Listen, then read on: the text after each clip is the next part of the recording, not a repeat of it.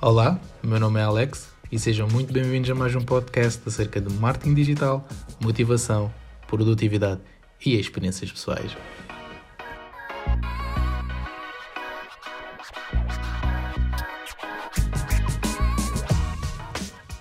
Cá estamos nós para o episódio número 8 e desta vez vamos falar sobre a escrita para as redes sociais e os objetivos e feelings passados para a audiência. Portanto, escrita número 1 um é aquela que eu chamo de escrita em peneio, onde os textos são super longos e és obrigado a clicar no guardado para ler mais tarde porque não tens tempo para interiorizar e assimilar toda a informação que foi passada. E é um texto que é muito usado para descrições muito longas, relatórios, explicações mais técnicas e que, a meu ver, e eu pessoalmente acho muito aborrecido, e quando apanho uma descrição muito longa com este formato eu só dou skip. Escrita número 2 é a tal escrita do advertising que muita gente diz que, que resulta e converte, eu pessoalmente nunca, nunca testei, em que tens uma frase, um espaço, uma frase, um espaço e uma frase,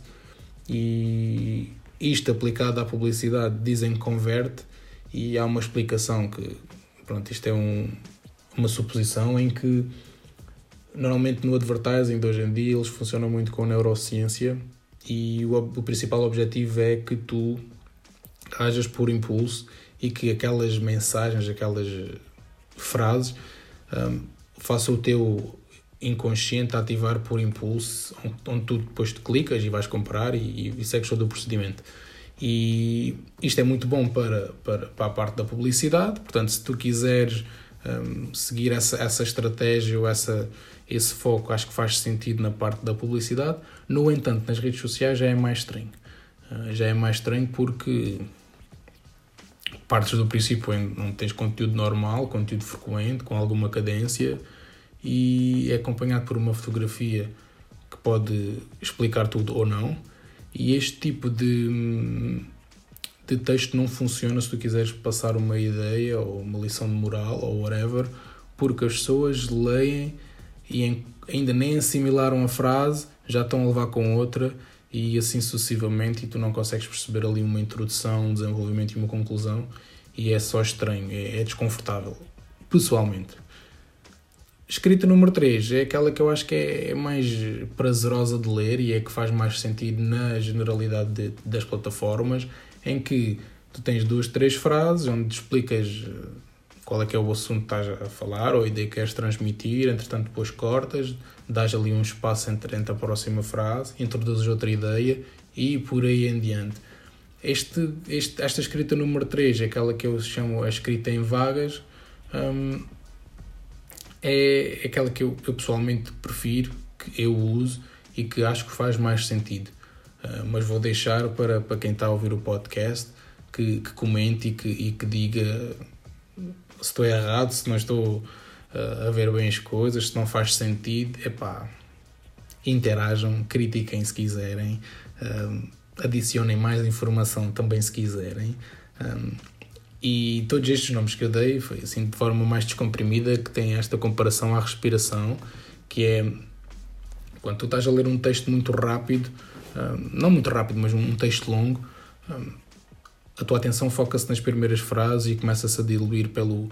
pelo, pelo texto. Da mesma forma, quando tu mergulhas e sustens a respiração,